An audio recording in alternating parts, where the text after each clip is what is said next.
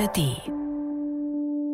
Das Ding ist eingepackt. Das Ding ist eingepackt. Soll, packst du es aus oder soll ich es Nee, aus? ich geb's dir gleich. Ich geb's dir gleich.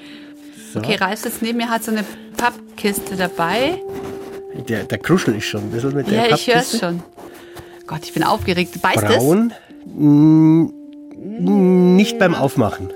Ja? Nicht beim Aufmachen. Wenn ich reinbeiße. Okay, ich, ich übernehme jetzt hier vom Ralf diesen Wellpappe-Karton. Ich öffne jetzt den Deckel auf drei. Eins, zwei, drei. Ich bin schon so neugierig. Okay, Leute. Das ist ein klassischer Fall von Ding. Also die Sache ist die, ich habe keine Ahnung, das sieht aus wie so eine Art Gürtel. Das sind so große, schwere Haken, an denen man sich festhalten kann oder so potenziell Karabiner vielleicht dranhängen könnte. Es sieht aus wie ein Gürtel. Es hat so einen Klettverschluss. Uh, so einen ganz großen Klettverschluss. Ich glaube, das ist so ein Gürtel, also fast wie so ein Gürtel, den man vielleicht beim Klettern oder so verwendet. Okay, Ralf, helf mir. Ja. Das- also ich hab will sowas deiner noch nicht Fantasie noch ein bisschen für einen Lauf geben. Schau, das ist alles schwarz und chrom. Das ist alles schwarz und chrom. Ja, keine Ahnung. Ist das was aus der Fetischszene? Da könnte es fast herkommen. Ich, ich habe auch gehört, dass es da verwendet wird, Uh. aber es ist ganz was anderes. Was ist Es das? ist ein Abschiebegürtel. Ein sogenannter Bodycuff.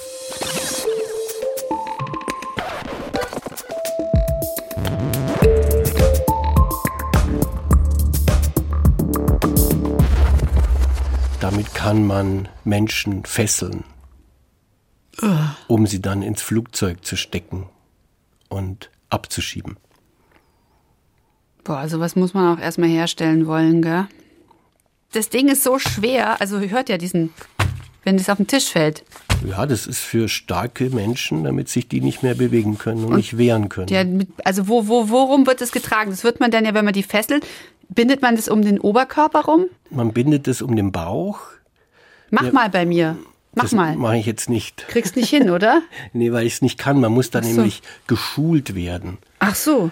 Ja, da muss man geschult werden. Also mir wurde er umgelegt von einem Fachmann von den Justizbehörden Mhm. und da vorne in diesen D-Ring, da kommen dann die Handschellen rein. Ah, okay. Handschellen sind jetzt hier nicht dabei. Im Set.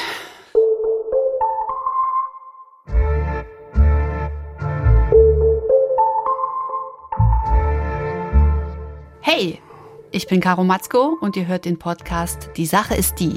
Für diesen Podcast werde ich jede Woche von Reporterinnen und Reportern mit einem anderen Gegenstand, eben der Sache, überrascht. Und im Laufe der Folge klären wir dann, welche Geschichte hinter der Sache steckt. Denn Gegenstände sagen ja viel mehr über unsere Gesellschaft, als wir auf den ersten Blick vielleicht denken. Und heute ist BR-Reporter Ralf Hohmann hier im Studio und wir sprechen über ein, ja, über dieses seltsam aussehende schwere Ding, das sich als Abschiebegürtel entpuppt hat. Und das bringt uns zu unserem Thema, nämlich wie und weshalb Menschen aus Deutschland abgeschoben werden. Ja, lachen, weinen, weinen auf jeden Fall oder vielleicht auch nicht. Ich habe kein gutes Gefühl bei dem Gürtel. Ich mag Gürtel eh nicht. Ja, aber er hat eine Geschichte und die ist eben ambivalent. Deshalb, weil er eingeführt worden ist, um Menschen zwar zu fesseln, aber eben auch nicht zu verletzen. Denn in Deutschland sind Menschen schon gestorben bei Abschiebungen. Amir Acib zum Beispiel, ein aus dem Sudan geflüchteter, der von Frankfurt aus im Lufthansa-Flug 588 nach Ägypten abgeschoben werden sollte. Weißt du, woran der gestorben ist? Ja, da habe ich mich mit jemandem drüber unterhalten, der sich daran erinnert. Er hat sich ja gewehrt gegen seine Abschiebung, also schon als sie versucht haben, ihn an Bord von dieser Lufthansa-Maschine zu bringen. Und äh, ich glaube, es waren zwei oder drei Bundesgrenzschutz, so wie das damals noch hieß, Bundesgrenzschutzbeamte, die dann angefangen haben, ihn zu fesseln und eben in seiner Bewegungsfreiheit einzuschränken. Und fatal war eben, dass sie ihm so einen Integralhelm aufgesetzt haben, wie man das vom Motorrad kennt. Und die haben ja unten so einen Bügel, ne? um nochmal die untere Kopfpartie zu schützen. Und als das Flugzeug gestartet ist, haben ihn die Beamten den Kopf runtergedrückt, ähm, damit er sich nicht wehrt. Und dabei hat wohl dieser Bügel von dem Helm so in seine Brust reingedrückt, dass er erstickt ist und äh, tatsächlich dann gestorben ist, sein Leben verloren hat bei der Abschiebung. Und danach gab es meines Wissens ja auch erstmal dann eine Anweisung, dass diese Helme nicht mehr einzusetzen seien.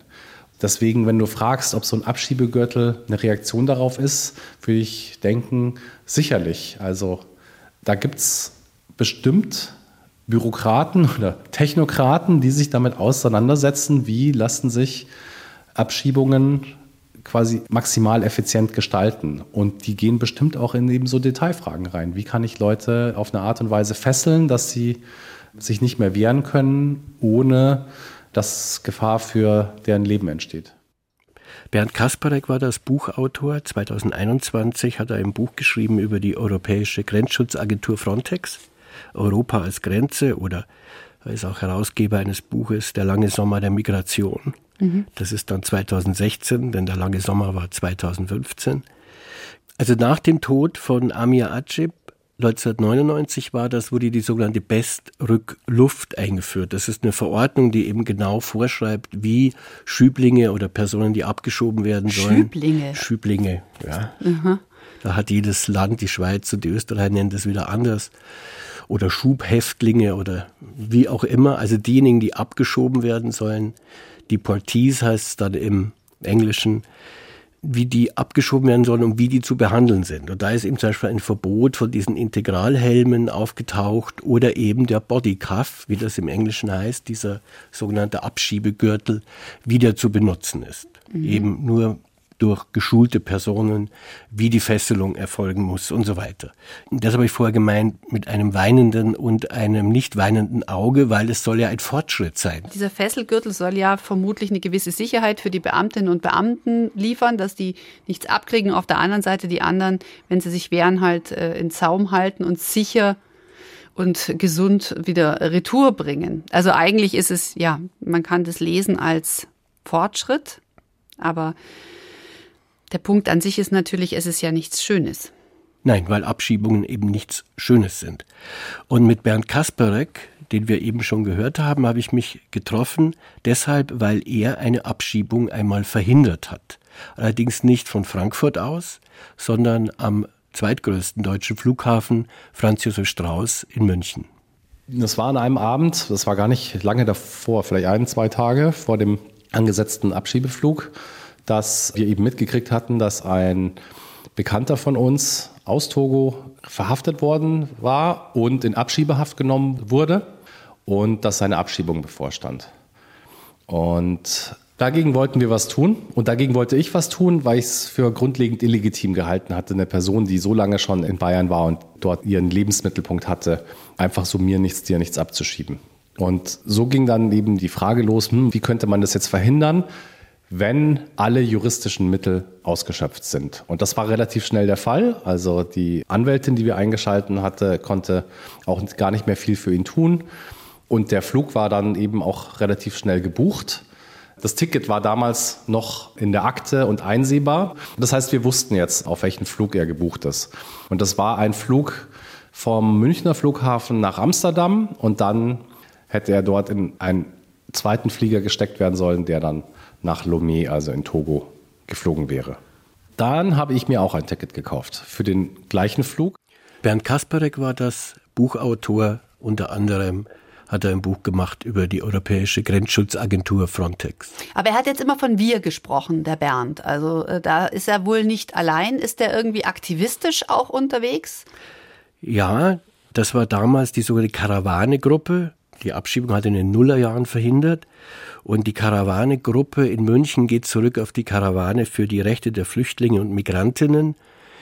Das war eine Tour vor der Bundestagswahl 2002 nach dem Motto, wir haben keine Stimme, aber wir nutzen sie, weil ja Geflüchtete und auch viele Migranten und Migrantinnen in Deutschland nicht wahlberechtigt sind. War da sozusagen vor der Bundestagswahl eben so eine Kampagne und eine Tour. Und aus dieser Tour sind verschiedene Gruppen übrig geblieben in vielen Städten in der Bundesrepublik und eben auch die Münchner Karawane-Gruppe, die jetzt hier Bernd Kasparek unterstützt hat mit einem Flugblatt zum Beispiel. Du, die Geschichte mit der Abschiebung ist ja jetzt wirklich unmittelbar abgebrochen. Also er der endete damit, dass der Bernd erzählt hat, er hat sich dann für diesen Flug auch ein Flugticket gekauft. Wie ging es weiter?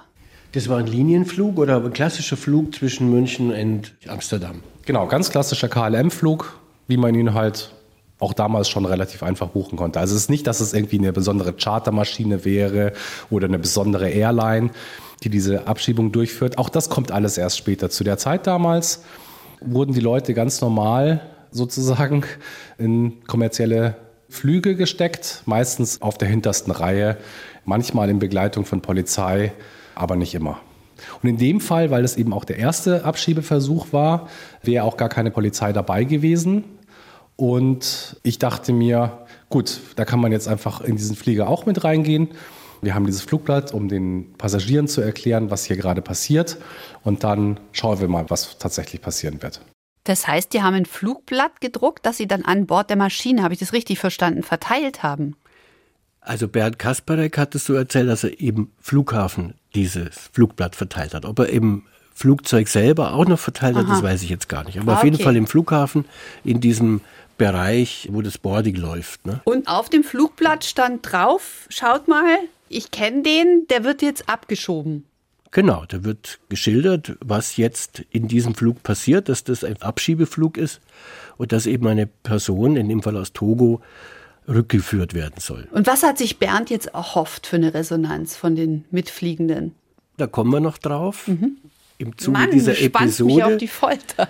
Aber ich würde jetzt gerne aufs große Ganze kommen und erstmal klären, was eine Abschiebung überhaupt ist. Und da habe ich mich schlau gemacht beim verschiedenen Behörden, unter anderem auch beim Landesamt für Asyl und Rückführung, das Bayerische Landesamt, aber auch beim Bayerischen Flüchtlingsrat. Und dort hat es mir Jana Weidhase erklärt.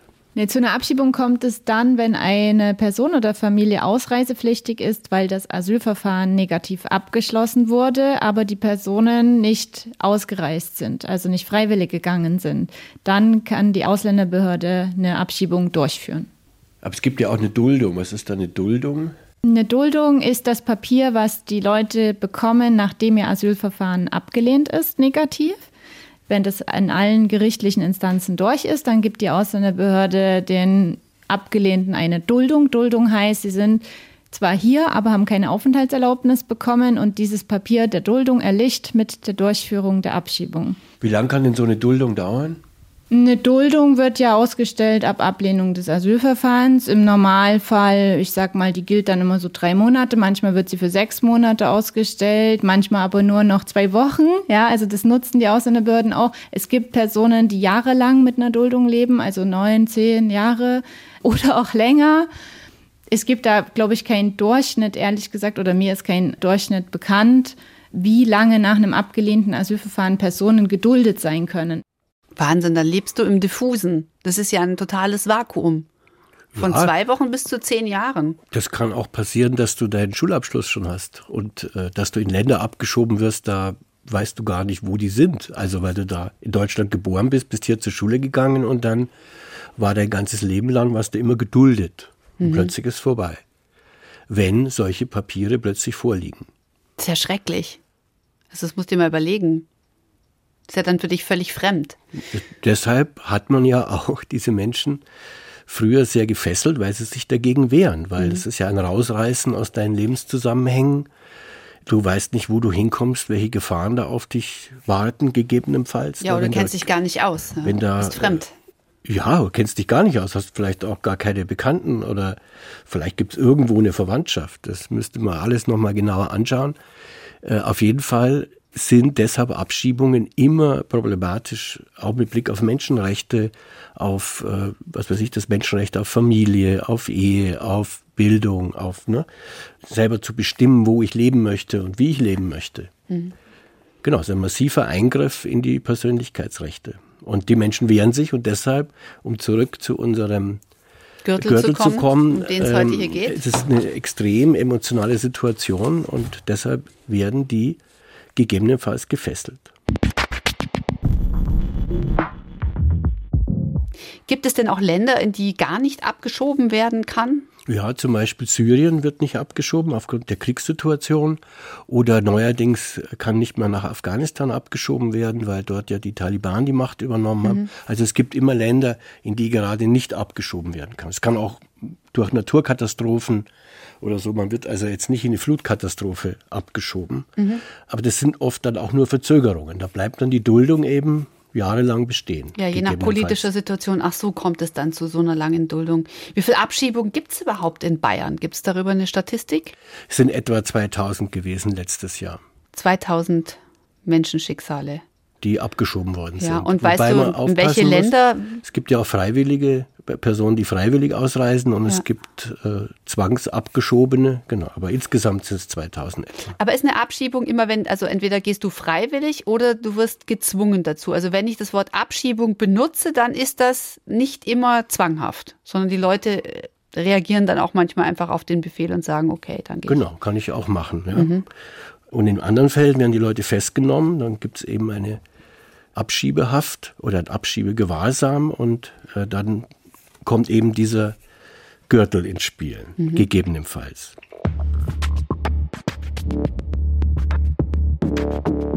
Zurück zu unserer Geschichte jetzt hier mit Bernd Kasparek, der auf dem Weg zum Flughafen ist, um dort eine Abschiebung nach Togo zu verhindern. Die Behörden haben den frühestmöglichen Flug nach Amsterdam gebucht. Es ist also noch richtig dunkel draußen. Dann bin ich rausgefahren zum Flughafen und dann geht man ja durch die Sicherheitskontrolle. Ich hatte auch gar kein Gepäck dabei, weil ich auch gar nicht erwartet hatte, dass ich bis nach Amsterdam kommen würde. Ich hatte meine Tasche mit den Flugblättern und bin durch den Sicherheitscheck zum Gate. Und da saßen dann natürlich schon die ganzen anderen Passagiere. Und dann habe ich angefangen, denen die äh, Flugblätter auszuteilen, um sie darüber zu informieren, was passiert.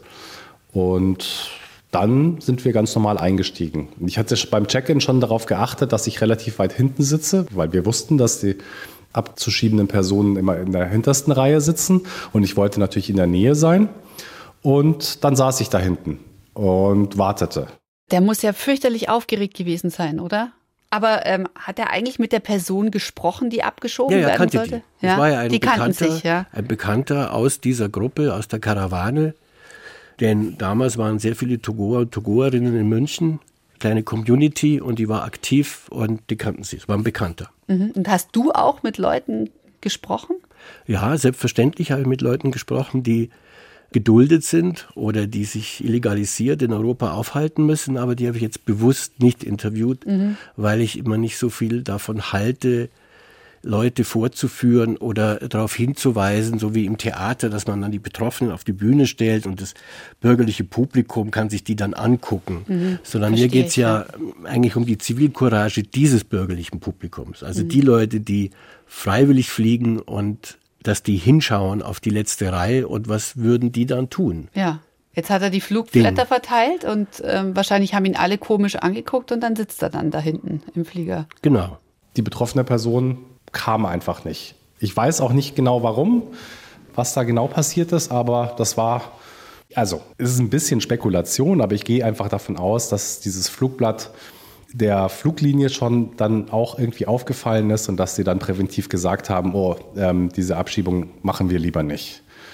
Weil ich dachte mir schon, oh, jetzt lande ich vielleicht doch aus Versehen in Amsterdam. Das hatte ich mir so überhaupt nicht ausgedacht. Aber dann kam eine Stewardess zu mir und meinte, der Captain würde mich gerne sprechen. Und hat mich dann nach vorne begleitet. Und da war der Captain, der dann wild auf mich eingeredet hat, weil er das überhaupt nicht gut fand, dass ich die Passagiere darüber informiert habe, dass mit diesem Flug eine Abschiebung stattfinden soll. Der hat dann die, auch die Polizei gerufen. Das war aber ganz interessant, weil die beiden Polizeibeamten, die kamen, sprachen kein Englisch und der Pilot sprach kein Deutsch. Das heißt, es war auch sehr, sehr schwierig für die, die sich zu verständigen. Auf jeden Fall wurde ich dann irgendwann aus dem Flugzeug abgeführt und bin dann erstmal auf der Polizeiwache gelandet. Das war aber noch so früh, dass sie niemanden bei der Staatsanwaltschaft erreicht haben, weil sie ja total davon ausgegangen sind, das wäre hier irgendwie ein, weiß ich nicht, Eingriff in den Luftverkehr oder schwere Störung oder was halt das Strafgesetzbuch so hergibt. Aber nach einer Stunde hatten sie wohl einen Staatsanwalt dran, haben ihm den Sachverhalt geschildert und da war nichts dran.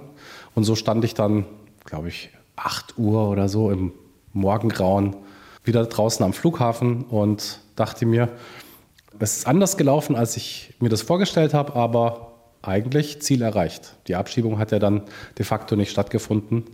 Bernd Kasparek war das, von dem haben wir schon gehört vom Ralf hier im Studio, dass er ein Buch geschrieben hat über Frontex und dass er jetzt gerade die Geschichte erzählt hat, wie er als Mitglied der Karawane in München eine Abschiebung verhindert hat. Aber sag mal, Ralf, ist es nicht eigentlich strafbar, so einen Abschiebeflug zu verhindern? Hat der Bernd da nicht richtig Ärger gekriegt dann? Er wird es noch erzählen, was dann da rauskommt. Aha. Und ich bin ja kein Anwalt, ich habe mich deshalb schlau gemacht, was die Strafbarkeit betrifft, und zwar beim Bayerischen Flüchtlingsrat. Also wenn ich jetzt als Fluggast in der Maschine bin und mitbekomme, da läuft eine Abschiebung, dann kann ich halt selber auch mich nicht hinsetzen zum Beispiel oder ich kann mit dem Piloten sprechen oder mit dem Personal sprechen und darum bitten dass darauf Rücksicht genommen wird, dass da jemand sitzt, die nicht fliegen wollen. Aber ich darf jetzt nicht andere Personen zu irgendwas auffordern. Ne? Also das, das darf ich nicht. Ich kann das alles nur selber machen. Ich darf andere nicht unter Druck setzen, irgendwas zu tun. Das heißt, das Beste ist, also den Tipp, den ich jetzt geben würde, wenn ich sowas mitbekommen würde in der Maschine, würde ich mich einfach selber nicht hinsetzen und würde das Personal ansprechen. Jana Weidhase war das vom Bayerischen Flüchtlingsrat. Klingt jetzt aber sehr nach Auslegungssache, ehrlich gesagt. So ein ja, bisschen nach einem Graubereich. Der Knackpunkt ist, du darfst niemanden auffordern zu irgendwelchen Taten. Aber was du selber tust, in dem Fall nicht hinsetzen, ist eben keine Straftat. Selbst wenn ich dann den Flug aufhalte? Ja, im Zweifelsfall musst auch du eventuell das Flugzeug verlassen. Mhm. Ja, das kommt darauf an, aber stehen bleiben ist nicht strafbar. Mhm. Und wie sieht es mit den Piloten aus? Was haben die für eine Verantwortung da?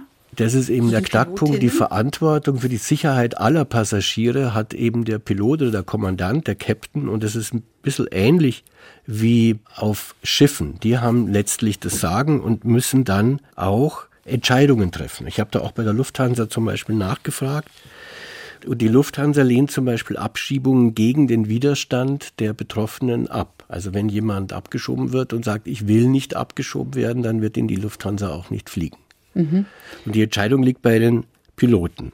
Piloten und Pilotinnen kommt da ehrlich gesagt eine sehr wichtige Rolle zu bei Abschiebungen, weil die können immer sagen, ich nehme die Person nicht mit, wenn sie der Meinung sind, die Person wollen nicht fliegen. Sobald ein Pilot sagt, mache ich nicht, aus welchem Grund auch immer, oder auch wenn die Airline sagen würde, Abschiebeflüge machen wir nicht, dann können diese Abschiebungen im Prinzip nicht stattfinden. Also Airlines und Piloten und Pilotinnen spielen dabei eine sehr wichtige Rolle. Wenn eine Person sich nicht hinsetzt beim Fliegen, kann der Pilot nicht starten. Aber es reicht auch, wenn die Person einfach äußert, ich will nicht fliegen. Und die Pilotin oder der Pilot dann sagt, okay, dann nehme ich sie nicht mit, dann kann die Abschiebung nicht stattfinden. Ja, ist schwierig. Ja, jetzt haben wir so lange über diese Abschiebungen geredet und ja. über die Situation im Flugzeug. Wie würdest ich du für dich einschätzen? Ja, ich frage mich das die ganze Zeit. Wenn ich jetzt im Flieger sitzen würde und jemand würde mich darauf aufmerksam machen, dass da jemand sitzt, der abgeschoben wird, dann ich würde die Not dieser Person sehen. Ich glaube, wenn, wenn ich sehen würde, der will das partout nicht oder der wird irgendwie seiner Freiheit beraubt, dann hätte ich, glaube ich, schon die Zivilcourage, dann auch mich zu weigern. Die Frage, die ich mir dann aber stelle, also ich hätte, glaube ich, schon richtig Angst, weil ich hätte auch Angst, dass mir wehgetan wird oder dass ich Konsequenzen befürchten muss. Ich glaube, ich wäre schon ganz schön, ich hätte schon Schiss. Also muss ich einfach zugeben, ich weiß nicht. Ist eine schwierige Sache, ja. Genau, auf jeden Fall habe ich den Bernd Kasperek gefragt, ob er gewaltig Schiss hatte. Ja, mir war schon ganz schön flau im Magen. Also A, es war irgendwie relativ früh.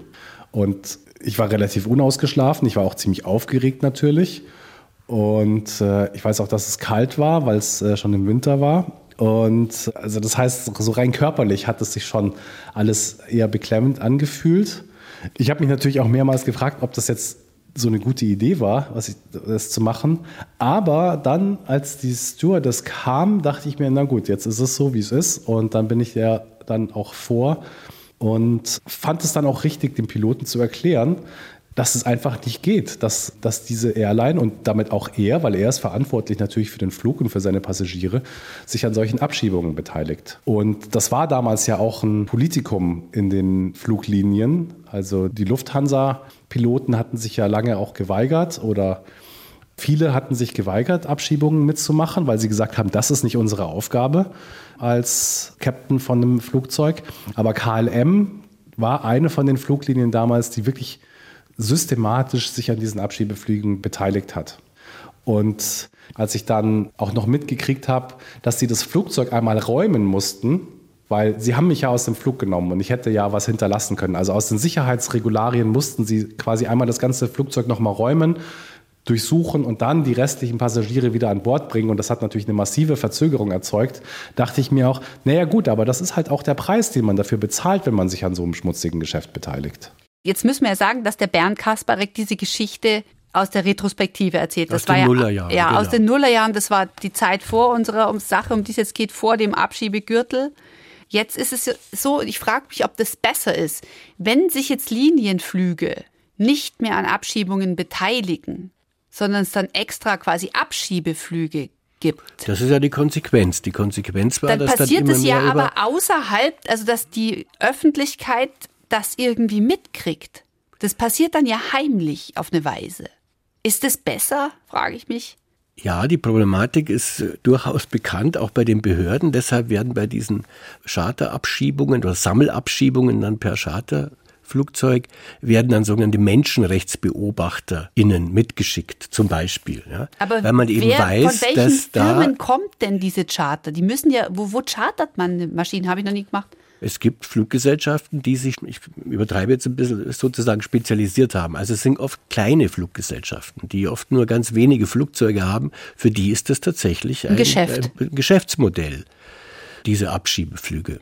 Und die Problematik ist bekannt, dass da Menschenrechtsverletzungen anstehen, Mhm. weil Abschiebungen immer entlang der Menschlichkeit schlittern. Das ist einfach Teil dieses Prozederes. Und deshalb kann ich ja auch argumentieren, dass Abschiebungen unnötig sind oder eingestellt werden müssen. Und es gibt ja vergleichbare Forderungen, die einzustellen.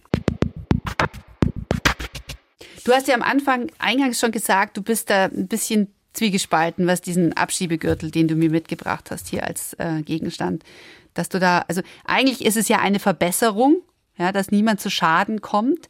Und auf der anderen Seite, wenn jetzt zum Beispiel jemand nach Deutschland kommt und hier straffällig wird, ja, zum Beispiel jetzt, wie es der Fall war in Illerkirchberg bei Ulm, wo der Geflüchtete ein Mädchen erstochen hat. Das ist natürlich, verstehe ich auch, wenn dann der Wunsch ist, okay, du hast dich hier nicht an unsere Regeln gehalten, dann pfiat die Gott. Ja, aber da bin ich ja total dagegen. Ich bin der Auffassung, dass ein Straftäter bestraft werden muss. Und der wird hier bestraft. Die Abschiebung ist ja keine Strafe in dem Sinn, sondern ich bin schon der Auffassung, Straftäter, egal welche Person das jetzt ist, muss hier bestraft werden. Das macht Bayern übrigens auch. Die Leute müssen hier ihre Strafe absitzen und wenn sie abgeschoben werden, werden sie nach der Strafe abgeschoben. Machen nicht alle Bundesländer so, aber Bayern legt da mehr Wert drauf, dass die Strafe auch eine Strafe ist. Genau. Aber sa- wo es Zuwanderung gibt, wird es ja vermutlich, weil wir sind ja nicht im Ponyland, wird es vermutlich auch immer Abschiebungen geben. Also ist es dann wirklich auch eine Verbesserung, dass diese Abschiebung ohne Gefährdung von Leib und Leben abfolgt?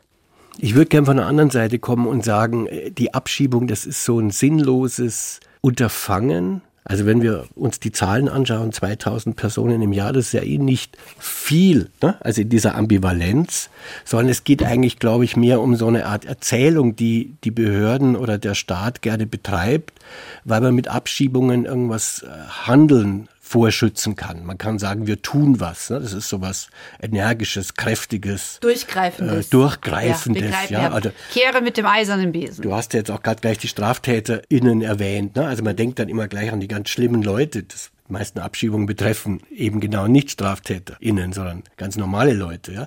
Aber man kann eben da so was Kraftvolles, Ordnendes, Durchsetzungsstarkes erzählen. Und ich glaube, wir sollten uns an eine andere Erzählung einfach gewöhnen. Ich glaube, dass diese Erzählung von äh, jemand kommt rein ins Land und deshalb kann man ihn dann unter bestimmten Voraussetzungen wieder ausschaffen. Ich glaube, dass diese Erzählung einfach nicht funktioniert.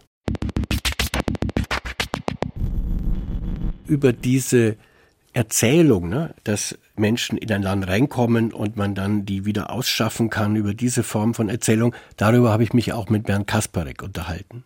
Das wird von der Politik immer so eingesetzt, um zu zeigen, wir tun ja was, obwohl es eigentlich total bekannt ist, dass die Quote der Abschiebungen seit vielen, vielen Jahren, wahrscheinlich seit über einem Jahrzehnt, bei unter 20 Prozent stagniert. Weil Abschiebungen zu machen und massenhafte Abschiebungen zu machen, ist ein hartes Geschäft, sage ich jetzt mal so ein bisschen zynisch, aus der Perspektive von einem Staat, das durchzuführen, das zu organisieren, die Beamten zu haben, ne, den Flug zu haben, die ganzen rechtlichen Rahmenbedingungen hinzukriegen, wenn man die rechtlichen Rahmenbedingungen überhaupt respektieren will, das ist natürlich total anstrengend. Die Frage ist ja auch immer, welcher Staat nimmt denn jetzt die Person auf? Man kann die Leute ja nicht einfach ins Nichts abschieben oder auf den Mond, sondern da muss es ja immer einen anderen Staat geben, der sagt, ja, ich nehme diese Person auf. Und das ist vielleicht eines der größten Probleme in der europäischen Migrationspolitik, weil sie eben immer suggeriert, man könnte einfach mehr Abschiebungen durchführen und dann wäre das Problem mit den Personen, die einen Asylantrag in Europa stellen, aber kein Asyl kriegen, das wäre dann ganz einfach gelöst. Man muss es quasi nur härter probieren. Und deswegen ist es interessant, weil das so rumgeistert in der europäischen Politik. Wenn man nur will, dann kann man das, aber es ist eigentlich allen Beteiligten klar, dass es überhaupt nicht funktioniert. Also man kann sich Personen, die einfach schon sehr lange in Europa sind oder auch die in Europa angekommen sind und die dort aufhältig sind, man kann sich denen nicht einfach so entledigen. Und dann muss man da ja sagen, gut, vielleicht braucht man einfach eine andere Lösung. Vielleicht löst man sich einfach von der Idee, dass man Personen vom eigenen Territorium entfernen kann. Hm, ja, hat der Bernd Kasperek einen guten Gedanken, aber was dann? Ja, ich fand den Gedanken eben sehr bestechend. Ich würde das ja in meinen Worten natürlich anders nennen, nicht Reinheit des Territoriums, sondern so diese aberwitzige Vorstellung von so ganz statischen Kulturkreisen, die da existieren und die sich nicht äh, verbinden dürfen und wo keine Bewegung mehr stattfindet zwischendrin oder so. Mhm. Das erscheint mir also doch so sehr... Sortenrein. Sortenrein. Sortenreine Kulturkreise, wo dann alles passt. Ja, ist nicht umsonst, glaube ich, aus den 30er und 40er Jahren, dieser Ausdruck Kulturkreis. Ja, also ich finde das einfach komplett aus der Zeit gefallen. Das, das tut so, als von den Bildern her ist es so wie äh, Stadtmauern früher um Städte herum. Ne? Und mhm. dann, wenn die Sonne untergeht, schmeißen wir alle raus die arbeiten und in der Früh dürfen sie wieder rein. Und da finde ich, haben wir doch mittlerweile intelligentere äh, Formen und Regulierungen gefunden, das Verhältnis von Stadt und Land äh, zu regeln. Und ich glaube, wir sollten da auch intelligentere Formen finden, das Verhältnis von Kulturkreisen zu regeln. Ja, und vor allen Dingen brauchen wir ja tatsächlich auch zumindest Expertise, weil wir haben ja aus anderen Ländern, weil wir haben ja einen vielbesungenen Fachkräftemangel. Ja, sagt zum Beispiel Monika Schnitzer, eine der Wirtschaftsweisen der Bundesregierung, Volkswirtschaftsprofessorin hier in München, dass äh, sie rechnet ja mit äh, etwa 1,5 Millionen ZuwanderInnen, die die deutsche Wirtschaft anscheinend braucht. Wobei ich jetzt von so ökonomischen Argumentationen gar nicht so viel halte, aber allein ökonomisch brauchen wir Bewegung. Natürlich stimme ich da der Frau Schnitzer schon zu. Wir brauchen Fachpersonal, ganz klar. Aber ich finde es schwierig insofern, dass wir dann natürlich so äh, ja, Migranten und Migrantinnen erster, zweiter, dritter Holzklasse irgendwie benennen. Und das finde ich ganz schwierig, dass man einen Menschen danach beurteilt, was sein, ja, sein Lebenswert irgendwie ist. Also das finde ich, da kriege ich ethisch-moralische Probleme. Aber was würdest du jetzt sagen? Das Unterm ja Strich, ja. Also was spricht für Abschiebungen? Gibt es was, was für Abschiebungen spricht, deiner Meinung nach? Ja, meiner Meinung nach spricht überhaupt nichts für Abschiebungen. Ich halte das einfach für weitgehend immer Menschenrechtsverstöße und mir fällt da kein Grund ein. Das heißt, was würdest du mit der Sache hier, wir haben ja diesen Gürtel hier immer noch liegen, was würdest du? Ich würde sagen, der ist fürs Museum. Polizeimuseum Ingolstadt. Ich tue mir da total schwer. Also das ganze Thema, das, mir tut es richtig weh. Und wenn ich jetzt zum Beispiel an unsere Nachbarn denke, es sind, ist eine Familie mit sechs Kindern aus Afghanistan und die Kinder wurden alle hier in Deutschland geboren. Wenn ich mir jetzt vorstelle, dass Afghanistan zu einem sicheren Land erklärt werden müsste und diese Mädchen, die hier ihre, in die Schule gegangen sind und die Buben, dass die jetzt einfach da wieder zurückgeführt, zurückgebracht werden müssen, dann weiß ich, dass es ihnen wirklich, dass es für sie sehr schmerzhaft wäre. Insofern, äh, oder wenn jemand sich wehrt und dann einfach so verschleppt wird auf eine Weise. Also ich tue mir sehr schwer. Ich, alles, was Menschen, wo Menschen etwas tun sollen, was sie ihre Freiheit beraubt, damit tue ich mir total schwer. Deswegen würde ich diesen Gürtel eigentlich ganz gern hier wieder in diese Kiste packen. Ich möchte ihn ehrlich gesagt, ich, das stört mein Karma. Es ist auch keine Lösung. Aber ich weiß schon. Wie kommen wir jetzt aus der Sache wieder raus? Das ist so eine traurige Folge. Ja, vielleicht mit meiner Quizfrage. oh. die ja oft am Ende unserer Episoden sein muss. wenn er das sagt. Genau, nämlich der Unterschied zwischen Deb A und Deb U. Deb A und Deb U. Ich habe keine Ahnung. Die Auflösung gibt es dann gleich nach den Credits.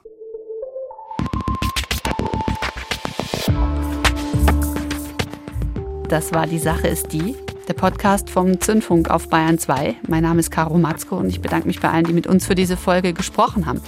Reporter war Ralf Hohmann, Ton und Technik Adele Messmer.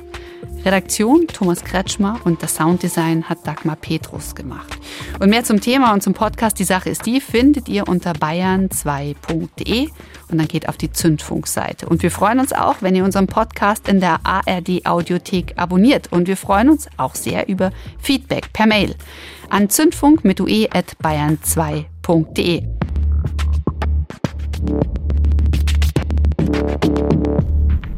Also, und was jetzt, Mr. Hohmann? Deb U, Deb A?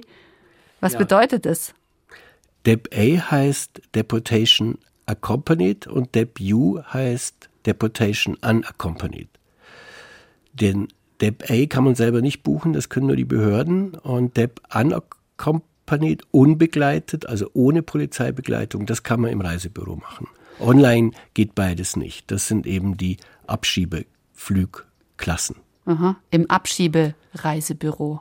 Nein, im Reisebüro.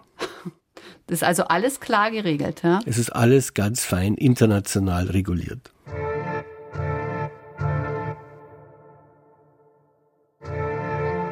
Das war unsere letzte Folge von Die Sache ist die. Weiter geht's aber trotzdem, denn wir arbeiten bereits an neuen Formaten. Vielen Dank fürs Zuhören und euer Interesse. Die Ursache für das massenhafte Fischsterben in der Oder ist ermittelt. Das kann doch nicht legal sein, oder? Und das ist halt so ein Moment, wo ich dachte, so jetzt habe ich eine fette Geschichte. ja. Hi, das hier ist 11KM, der Tagesschau-Podcast. Ich bin Viktoria Michalzack und ich tauche jeden Tag mit euch ab. Er sagt, er wollte sich ablenken und hat sich seinen MP3-Player rausgeholt. Und als er da gerade so die Stecker ins Ohr gesteckt hat, kommt plötzlich ein dumpfer, heftiger Knall und das ist eine Detonation. Die besten Journalistinnen und Journalisten der ARD bringen ihre Recherchen mit und zusammen durchleuchten wir in jeder Folge ein spannendes, aktuelles Thema. Täglich von Montag bis Freitag.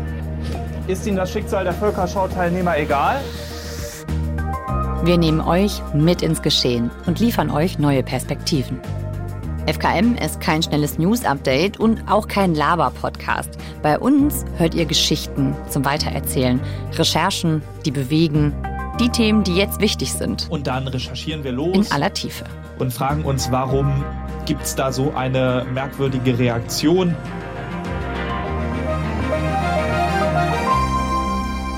Ich freue mich auf euch. Täglich von Montag bis Freitag. 11 km, der Tagesschau-Podcast. Ein Thema in aller Tiefe.